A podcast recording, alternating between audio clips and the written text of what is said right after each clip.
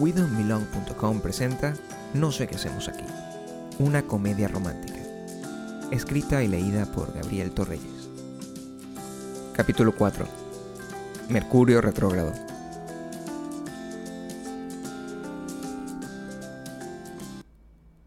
...34 días, 10 horas y 6 minutos. Ese es el tiempo que ha pasado desde que Lisa H. escribió por última vez. Maya despierta cada mañana para revisar el teléfono a ver si llegó correo nuevo. Pero al abrir los ojos, solo me encuentra a mí en la oscuridad mirando el celular con los ojos vacíos. Ni siquiera tiene que preguntarme. Sabe que la respuesta es no. Pero todo está bien. Cada uno se las ha arreglado para enfrentar la demora del contrato a su manera. Maya, por ejemplo, ha encontrado refugio en un lugar inesperado. Inglés 101 y su profesor feroz siguen fusilándola con balas de zozobra, pero descubrió que existe una manera de ser inmune a esta kriptonita cada vez que está en clases de actuación. Todo lo que usualmente la paraliza cuando la interrogan sin aviso o cuando le piden que se pare en medio del salón para adivinar la preposición correcta de alguna oración, pierde su efecto súbitamente cuando interpreta escenas de Ibsen o Tennessee Williams, y al terminar su profesora y sus compañeros se levantan de sus asientos y la aplauden con pasión. Porque sí, resulta que Maya como actriz es buenísima. Para ella es una sorpresa, porque siempre ha creído que no sirve para nada. Pero para mí no. Para mí siempre será la chama chiquitica capaz de hacer todo lo que le dé la gana, y mientras más inaudito y difícil, mejor. No sé, no tiene sentido. Que se muera de ansiedad cada vez que tiene que hablar inglés y que al mismo tiempo sea la mejor actriz de su clase es inexplicable. Sin embargo, no es cuestión de entenderlo, sino de creer. Creer en algo aunque sea absurdo, imposible, o dejar que 34 días, 10 horas y 6 minutos sin recibir un miserable correo terminen de volverte loco. Por ese lado al menos, estamos a salvo. Conmigo es otra cosa. No he descubierto que tengo algún talento escondido. Sigo con dos meses de renta sin pagar y un montón de dinero que nos deben en Venezuela, donde todavía no logro que me contesten los mil correos que mando por día tratando de cobrar. Pero yo también he desarrollado un método propio para tomar la decisión de no arrojarme a carros en movimiento cada día. En mis horas más oscuras, incluso cuando estoy sobregirándome por 200 o 300 dólares, haciendo en el supermercado un cashback a todas luces ilegal, o cuando un inepto en una oficina de Caracas me inventa excusas por teléfonos para justificar que no nos ha terminado de pagar. Justo en esos momentos es cuando cuento con el horóscopo de mi astral. No te atrevas a juzgarme. No sabes lo que significa no poder hacer otra cosa que no sea esperar todos los días son iguales. El sol sale y se oculta, y en el medio, sin respuesta, sin llamadas ni nada, estoy yo perdiendo la razón, sin tener la más puta idea de lo que va a pasar. Somos un verbo condicional en gerundio. Por supuesto que desearía tener cosas tangibles en las cuales apoyarme. Quisiera tener respuestas concretas a todas las dudas imprescindibles. Quisiera también tener un teorema matemático para predecir la inexactitud de la paciencia con la precisión con la que se calcula la longitud de una hipotenusa. O poder ir a una iglesia, arrodillarme ante una estatua de alguien que nunca he visto, y que un fantasma me susurre al oído el día exacto en el que Hollywood se acordará que existimos y escribirá. Pero nada de eso sirve, ni en la práctica ni en teoría. Y como no tengo nada verdadero en lo que pueda creer, no me queda otra cosa que inventármelo. Tú tienes a Dios. Y yo tengo una astróloga maracucha.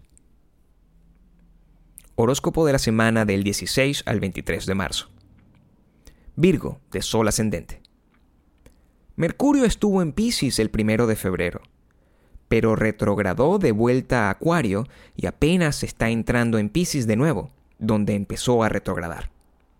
Tú y tu mente estaban dando vueltas sobre los mismos puntos una y otra vez, pero al fin que Mercurio camina por nuevos grados, tú avanzas por nuevo terreno y viejos issues quedan atrás. no sin antes tener una conversación importante con el otro esta semana. El boom viene en abril. Si tienes tiempo entreteniendo una fantasía en tu cabeza, imaginando cómo esa persona te desviste o cómo tal persona te contrata dándote la oportunidad de tu vida, there you go. Cuando deseamos algo con cada célula de nuestro cuerpo vibrando invitación, cosas impresionantes pasan. 34 días, 10 horas y 6 minutos después de que Lisa H. escribiera por última vez, el sentido común indica que evidentemente ABC cambió de parecer, y todo lo que prometió que pasaría nunca terminará de pasar. Pero mi astral asegura que son solo los astros haciendo de las suyas, y que solo hay que tener paciencia y esperar unos días más. Por eso me aferro a esa idea ridícula, con todas mis fuerzas, porque es mi única esperanza. ¿Dónde está mi contrato? pregunta Maya. Según los astros podría llegar mañana, respondo yo. Maya se me queda viendo, intrigada, pero mayormente avergonzada. ¿Por qué los astros dicen que podrían llegar mañana? Me sigue la corriente. Porque es luna llena en Virgo. Mañana se espera la respuesta a la gran noticia que hemos estado esperando desde enero, le digo con seriedad. Maya explota en una carcajada. Para ella, la astrología, como cualquier otro sistema de creencias que no tenga explicación científica, es una gigantesca estupidez. A su modo de ver, solo soy yo diciendo cualquier locura solo para hacerla reír. Pero la verdad es que nunca he hablado más en serio. Parte 2. El problema con la inercia es que dinamita la ilusión de tener opciones. Después de un tiempo haciendo lo mismo en el mismo lugar, todo lo que parecía interesante e innovador termina mostrándose tan mortalmente aburrido como es realmente. El hastío se manifiesta en las cosas grandes, y es así como incluso cosas teóricamente perfectas, como una ciudad o el amor de tu vida, dejan de repente de tener cosas que ofrecerte.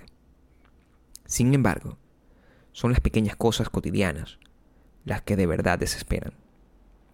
En este momento, por ejemplo, nuestro dilema más grande es dónde diablos vamos a comer.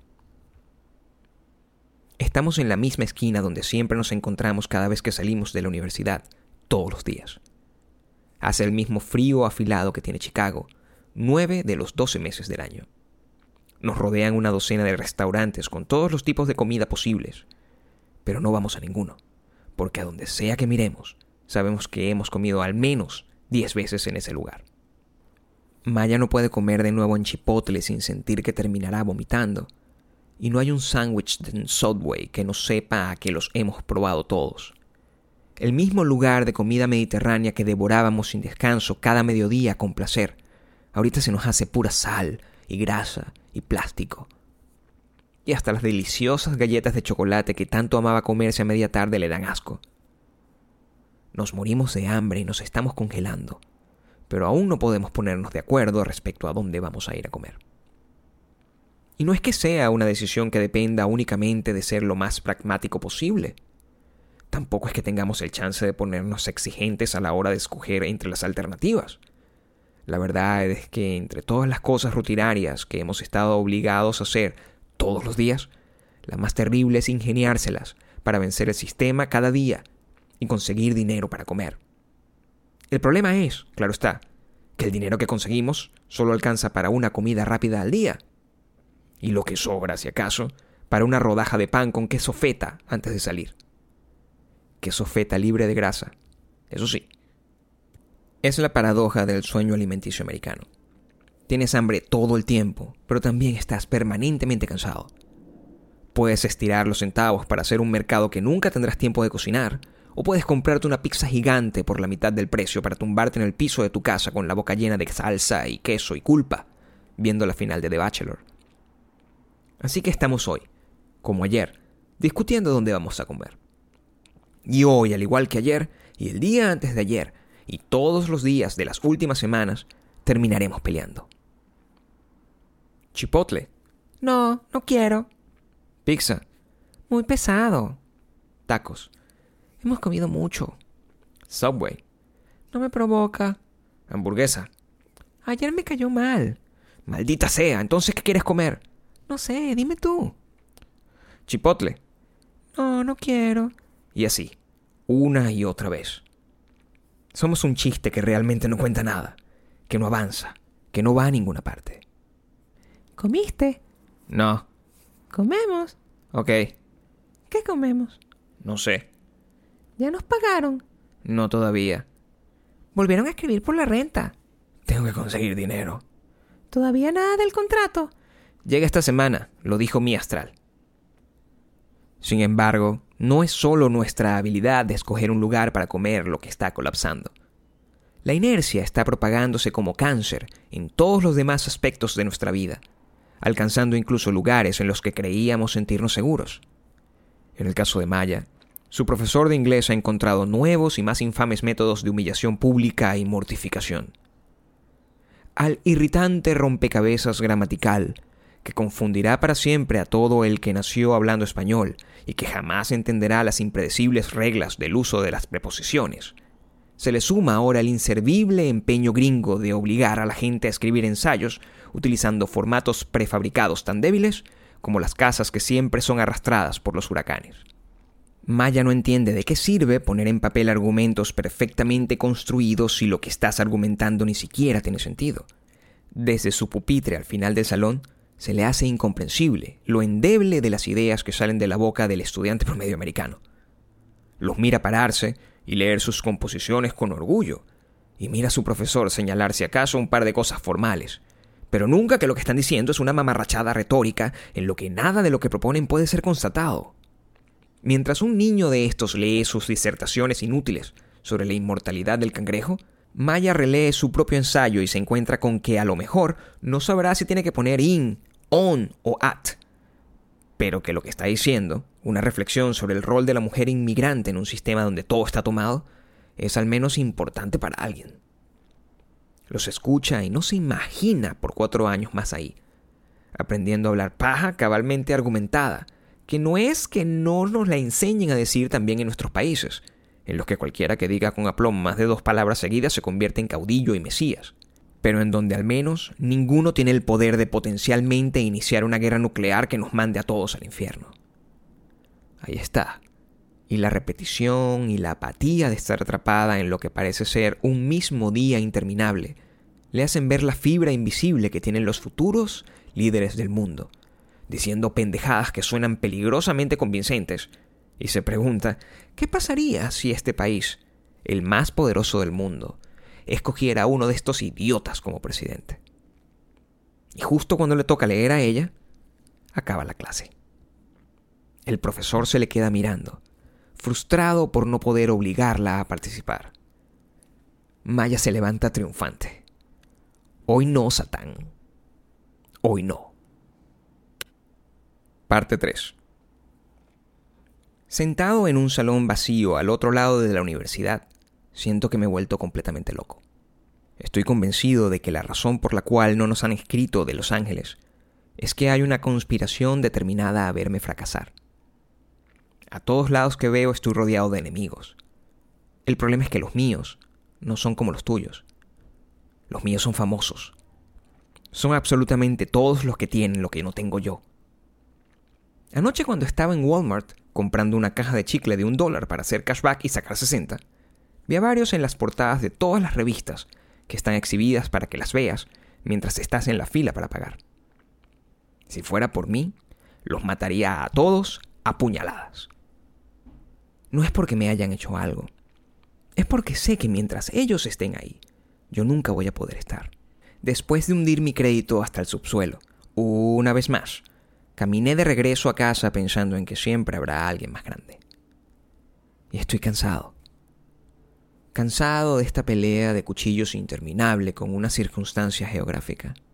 Si después de haber nacido en el bloque 1 del silencio llegué hasta aquí, ¿cuándo coño es que voy a dejar de andar peleando? Maya insiste en que exagero, pero yo sé que no. La gente que lo tiene todo no quiere que tú tengas nada. Si me descuido, esta gente de la India que anoche se montó conmigo en el ascensor sin pensarlo me arrojaría por la ventana la gente de la que hablan en TMC cuando regreso a nuestro apartamento, con los tres billeticos de 20 dólares enrollados, no quiere que nadie más sea famoso. Al final, es como la película que veía los domingos en la tele, en la que había una guerra ancestral secreta entre inmortales. Solo puede haber uno, todos los que podían querer lo mismo que yo quedaron atrás. Tienen que ver las noticias de Maya en todos lados, como yo veía las noticias de otros, y me repetía que costara lo que costara. Un día sería de mí de quien tendrían que hablar. Ni se imaginan que hay un contrato de ABC esperando. Pero como te dije, estoy cansado. No importa cuánta gente logre quitar del medio. Son como cucarachas. Siempre aparecen más y más y más.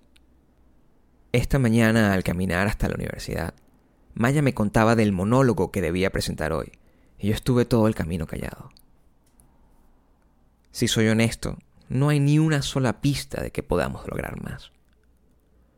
La ambición y la mentira tienen las patas cortas. Y después queda un vacío inesperado que solo se puede llenar con odio. Me senté en el salón sin ganas. La clase de hoy es sobre They Live, de John Carpenter. El protagonista de la película descubre que la clase gobernante son monstruos que ocultan su apariencia para manipular a la gente y hacernos gastar dinero, reproducirnos y aceptar el status quo a través de mensajes subliminales que nos mandan a través de los medios masivos. Es gracioso. De repente siento que la película habla sobre mí. Me imagino liderando la resistencia y desnudando a los demiurgos, que todos menos yo se han pasado la vida idolatrando. Si tan solo me dejaran a mí estar ahí, los guiaría hasta un mundo de prosperidad en el que puedes ser todo lo que quieras en la vida. No habría Kardashians, ni religiones, ni fútbol. Solo Maya y Maya y Maya todo el día. Mientras pienso en eso no me doy cuenta de cuándo la clase termina. El aula 306 se queda vacía y yo estoy totalmente solo preguntándome si acaso todo esto, esta universidad, esta ciudad, esta vida, no es más que una trampa que nos han puesto para que sigamos tratando, aunque nunca podamos realmente llegar. Horóscopo de la semana del 24 al 30 de marzo. Virgo, de Sol ascendente. El evento de la semana es la luna nueva en Aries, la primera luna nueva del año zodiacal y cuya energía es de inicios y arranques. Pero aquello en lo que vas a arrancar no es nuevo. De hecho, viene desde principios de año. Puede que estés desmotivado o sientas que nada se mueve, que, ajá, una vez más necesitas excitación, movimiento, algo. Tenerle fe a esto es como ser esa gente loca que cree en Dios. Me acordé del argumento del filósofo francés Blaise Pascal, que dice que la existencia de Dios no es más que una cuestión de azar, una apuesta. Nunca podremos saber realmente si Dios existe, pero lo racional es apostar que sí. La razón es que aunque la probabilidad de la existencia de Dios fuese extremadamente pequeña, tal pequeñez sería compensada con la recompensa tan grande que se obtendría, que sería la vida eterna. Si la existencia de Dios se comprobara al lanzar una moneda, si ganas, lo ganas todo. Y si pierdes, no pierdes nada. También me acordé de otro planteamiento filosófico llamado el principio de la parsimonia, mejor conocido como la navaja de Ockham. Reza que la explicación más sencilla es probablemente la correcta. La razón por la que todavía no nos han escrito de Hollywood es que todos mis enemigos invisibles están detrás de una conspiración. O tal vez es solo que he perdido la razón. Parte 4 Creí ser feliz aquí, pero solo estaba alegre y eso es todo. Eras tan bueno conmigo, pero nuestro hogar no ha sido más que un cuarto de recreo. He sido una muñeca grande en esta casa, como fui muñeca en casa de papá. Y a su vez, los niños han sido mis muñecos. Me divertía que jugaras conmigo, como a los niños verme jugar con ellos. He aquí lo que ha sido nuestro matrimonio. Tenías razón hace un momento, aunque fuera producto de tu excitación. Cuando me dijiste que no podía educar a los niños, es una labor superior a mis fuerzas. Hay otra de la que debo ocuparme antes. Debo procurar educarme a mí misma. Tú no eres capaz de ayudarme en esta tarea Para ello necesito estar sola. Y por esa razón voy a dejarte. Necesito estar sola para orientarme sobre mí misma y sobre lo que me rodea. No puedo quedarme más contigo. Mañana salgo para mi tierra. Allí me será más fácil encontrar un empleo. Termina y le tiembla las manos y la boca.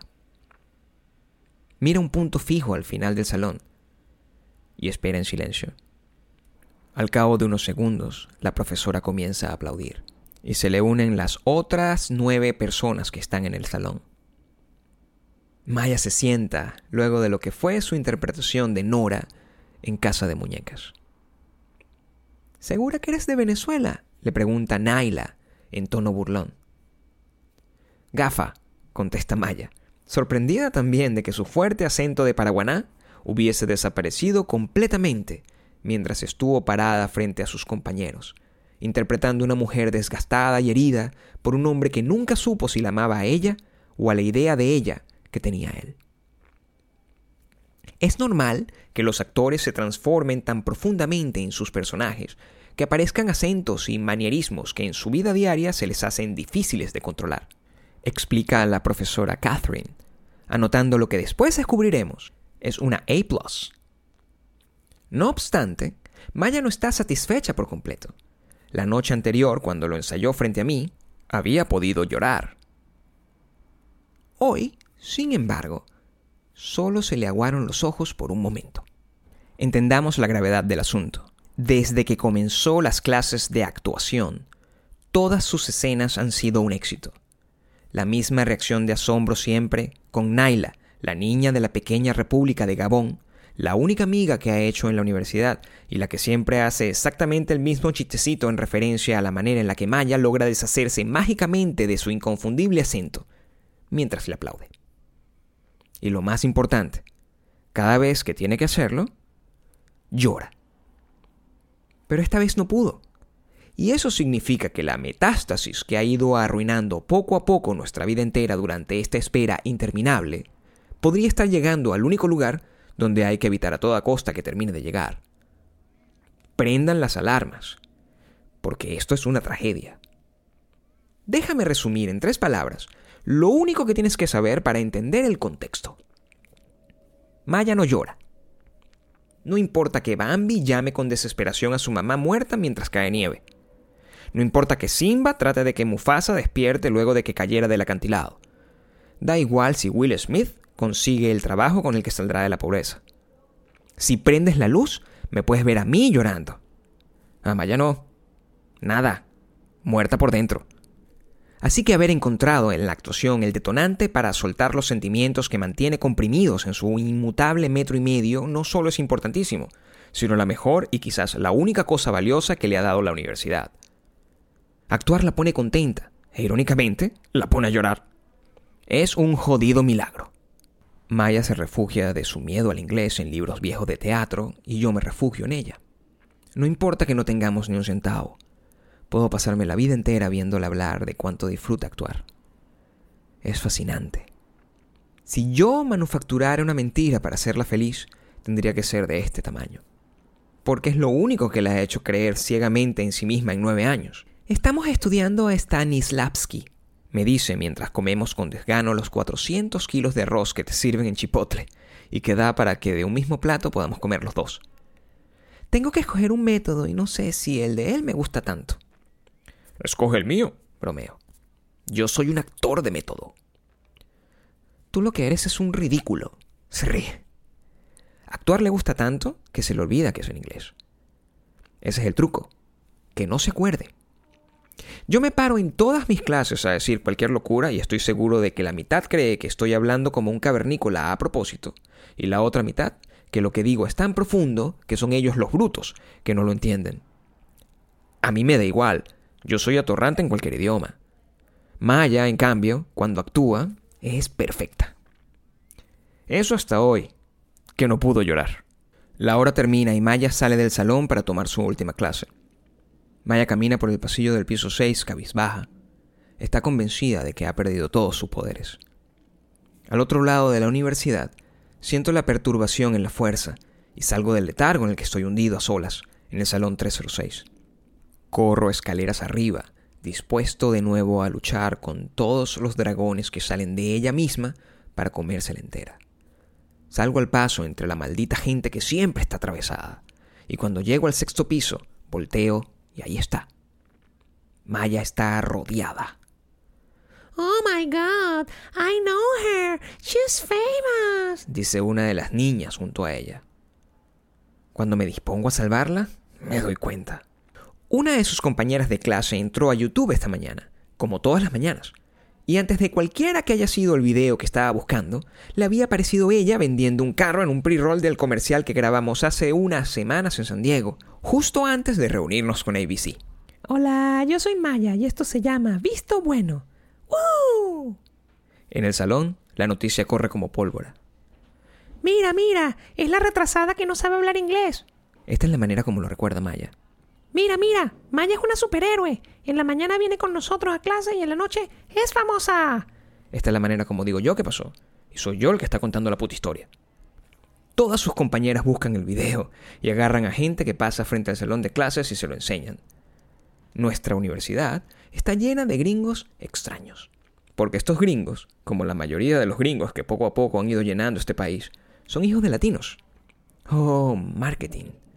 Si tan solo supiéramos que en unos años hasta el más pendejo ha aprendido que pagando un montón de miles de dólares, cualquiera puede tener millones de vistas, nos ahorraríamos muchísimos dolores de cabeza. En el futuro extrañaremos tanto momentos de ingenuidad como el de ahora, en los que todavía es posible sorprenderse de que una persona cualquiera que estudia contigo te salga de repente en la pantalla de tu teléfono. She's famous. I watch all her videos on her channel and she's amazing. You'll have to watch it too. We need a selfie. I'm taking a class with a famous girl. No avanzo más. Me quedo mirando desde lejos a Maya que está incómoda, porque no sabe qué hacer siendo tratada en Estados Unidos, así sea durante ese minúsculo momento, como si fuera famosa. Nos separan varios metros, y un montón de personas que se van agrupando como zombies a su alrededor para tomarse fotos con ella. Y tengo una visión de que esto podría pasar siempre. Es una estupidez, pero siento orgullo y miedo. La gente en este país es muy rara. Convierten todo en un logro personal, así sea por asociación. Supongo que no hay diferencia entre ellos y yo, que celebro los logros de Maya como si fueran míos, cuando en realidad solo soy un bueno para nada. Debe ser una cosa insólita ser famoso de verdad. Vivir esta vida ridículamente superficial toda la vida dejar de ser una persona para convertirse en un objeto de decoración. Y sobre todo, tener dinero suficiente para pagar la renta. Parte 5 El 22 de abril de 2014, Maya y yo estamos a dos semanas de terminar el semestre. Estamos en midterms, por lo que ya solo vamos a clase a presentar exámenes o defender trabajos. Estamos tumbados en el sofá con la televisión prendida. A esta hora la programación pasa de un programa a otro como una ola pesada que nos arrastra en la insoportable normalidad. Es más lo que duran los comerciales que los programas. Tenemos el control remoto entre los dos, pero ninguno de los dos lo agarra. Nos da fastidio. Las imperceptibles variaciones en la letanía de la pantalla es lo único que nos provoca alguna emoción. A esta hora son comerciales de préstamos, abogados, seguros y medicinas. Todos parecen el mismo. Es un desfile interminable de efectos secundarios sobre imágenes absurdas de viejas sentadas en un banquito riéndose solas, mientras el locutor repite insistentemente que es probable que al tomar esa medicina sientas deseos suicidas. Maya y yo queremos reírnos, pero ya no podemos. En Venezuela, el cheque de lo que nos deben rebotó por defecto de firma. Es la tercera vez que pasa. Empecé a insultar al maldito que se equivocó, pero la llamada se cortó mientras le estaba gritando. Así que solo miramos televisión con el teléfono en la mano. No vemos nuestro teléfono realmente. Simplemente lo tenemos agarrado, apretándolo fuertemente, esperando algo. Entonces, nos vibra al mismo tiempo. La vieja de la pantalla sonríe mirando a sus nietos jugar, mientras el locutor dice que puede sentir inflamación del rostro, pies, tobillos o la parte inferior de las piernas, así como dificultad para respirar o tragar, fiebre, dolor de garganta, escalofríos y otros signos de infección. Nos vemos primero nosotros y luego a nuestros teléfonos. Es casi mediodía en Chicago, pero en Los Ángeles apenas son las 9 de la mañana. From D. Subject Forward Maya. Esto acaba de llegar. No he tenido el chance de revisarlo todavía, pero quería mandárselos de todas formas. Hemos estado yendo de un lado a otro con ellos por semanas, por lo que creo que esto podría ser lo mejor que pueden ofrecer. Pero vamos a ver. Bea y yo estamos en Washington, D.C. de vacaciones con nuestros hijos, pero vamos a mirarlo con detalle más tarde cuando regresemos a nuestro hotel. Saludos.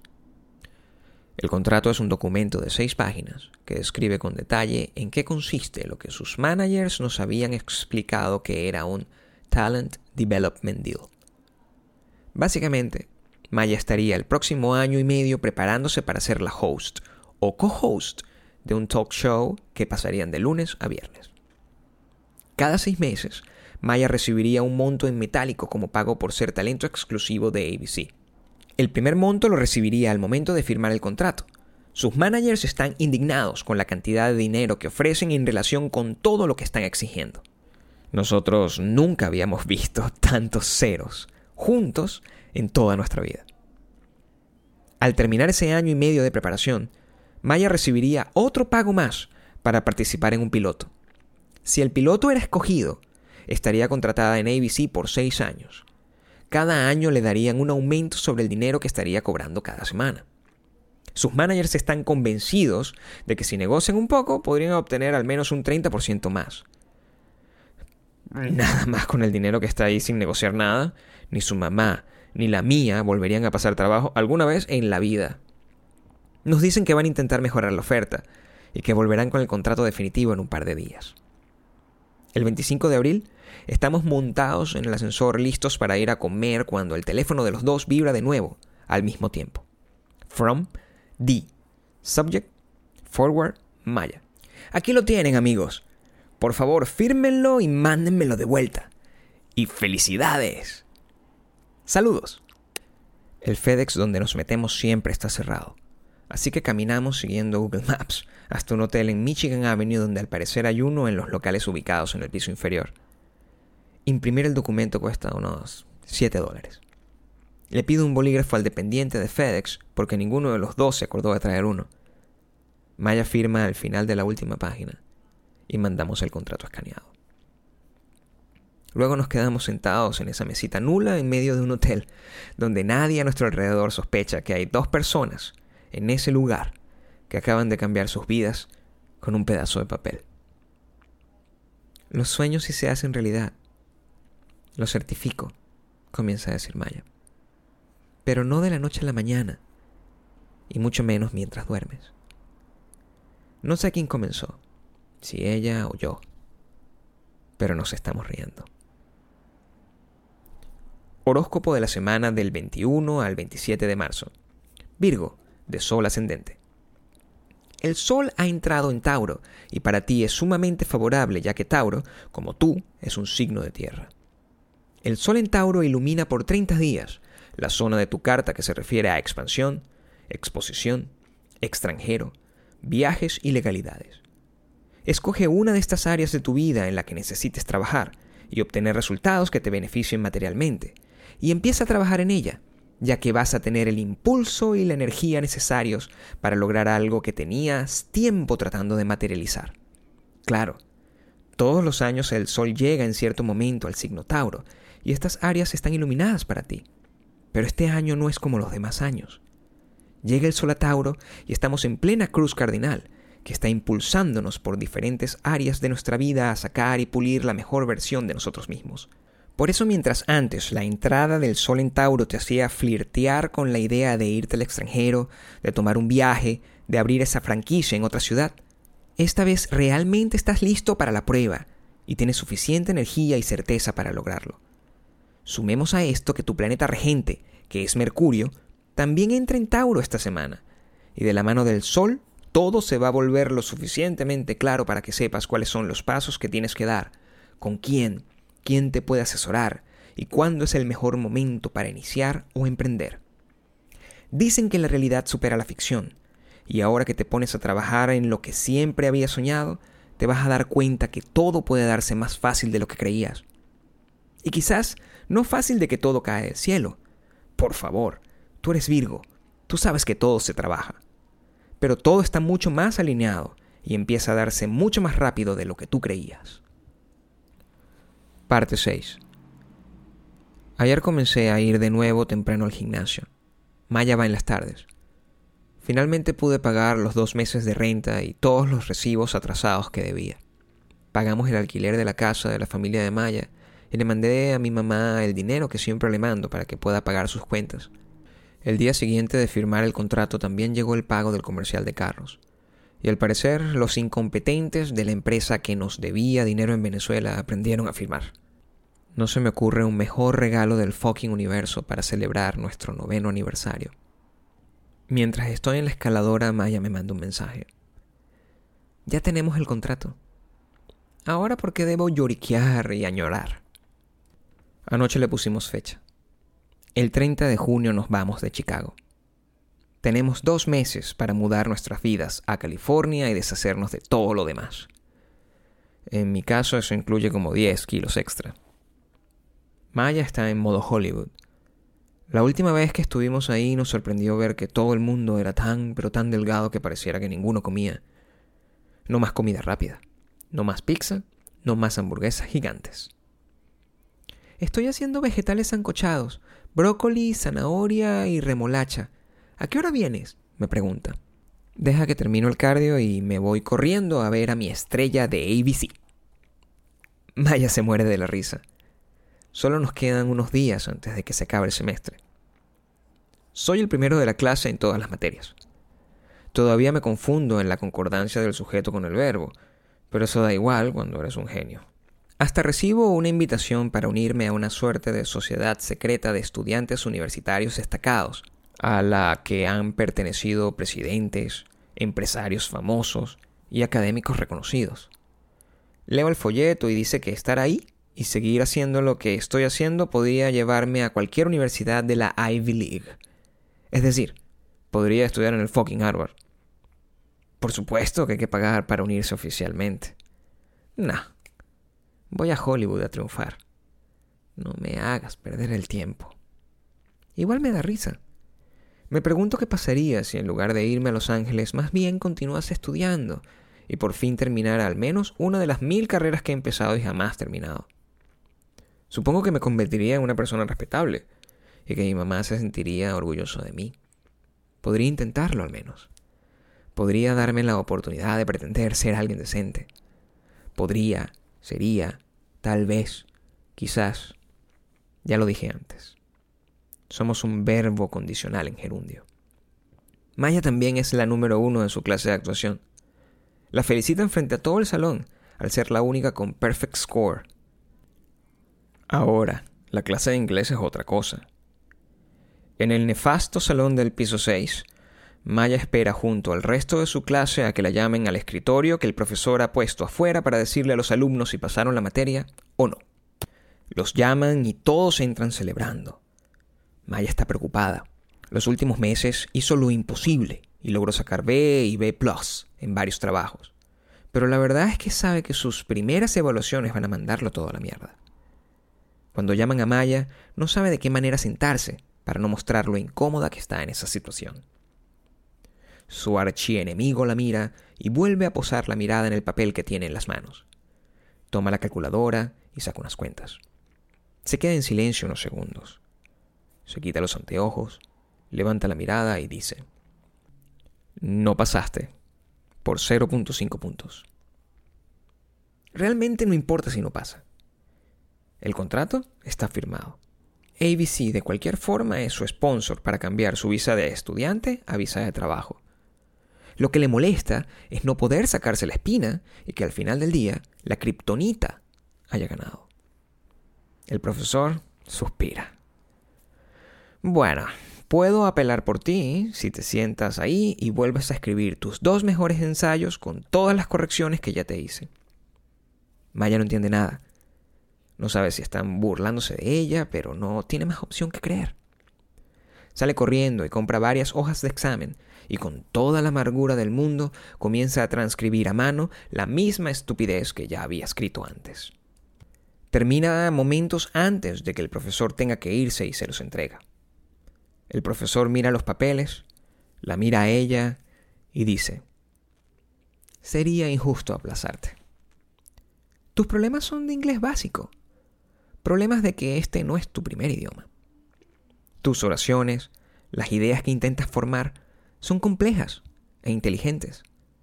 Yo no podría hacer lo mismo que haces tú si yo intentara escribir en español. Entonces, ¿pasé? Pregunta Maya. Sí, pasaste, le vuelve a decir. Maya se levanta de un salto como para no darle tiempo a que cambie de opinión. Y sin que pueda evitarlo, de la emoción levanta ambos brazos en celebración, aguantando las ganas de gritar. Adiós para siempre, universidad, piensa. El profesor la mira con su cara seria de siempre. Y al final se echa a reír. Esa noche, después de pasar la tarde editando los episodios de la serie que ya nos pagaron, salimos a caminar. Hace frío, pero es distinto. Los edificios, las luces de los carros y los puentes son los mismos, pero poco a poco empieza a dejar de sentirse como nuestra casa. Comienza a llover y tomamos el autobús. El teléfono nos vuelve a vibrar a los dos al mismo tiempo. From D Subject Hablé con ABC hace rato. Y están realmente emocionados de comenzar a trabajar con Maya. De hecho, están planeando grabar un nuevo piloto de prueba con Tyra Banks. Esto es súper confidencial, así que por favor no lo compartan con nadie. Y quieren tratar de encontrar la manera de meter a Maya en él. ¡Yeah! No tienen las fechas exactas todavía, pero sería o el 27 de mayo o en algún momento entre el 4 y 6 de junio. ¿Tienen algún problema con alguna de esas fechas? Me dicen que solo estarían grabando por un día y que obviamente ellos se ocuparían de los pasajes y todo lo demás. Es demasiado emocionante, amigos míos. También me preguntaron cuándo tienen pensado mudarse para acá, porque ya tienen un par de dialect coaches que piensan que podrían trabajar bien con Maya y les gustaría empezar cuando antes. ¿Me avisan? Gracias. Si esto fuera una escena, Maya estaría llorando. Pero no puede. Maya no llora.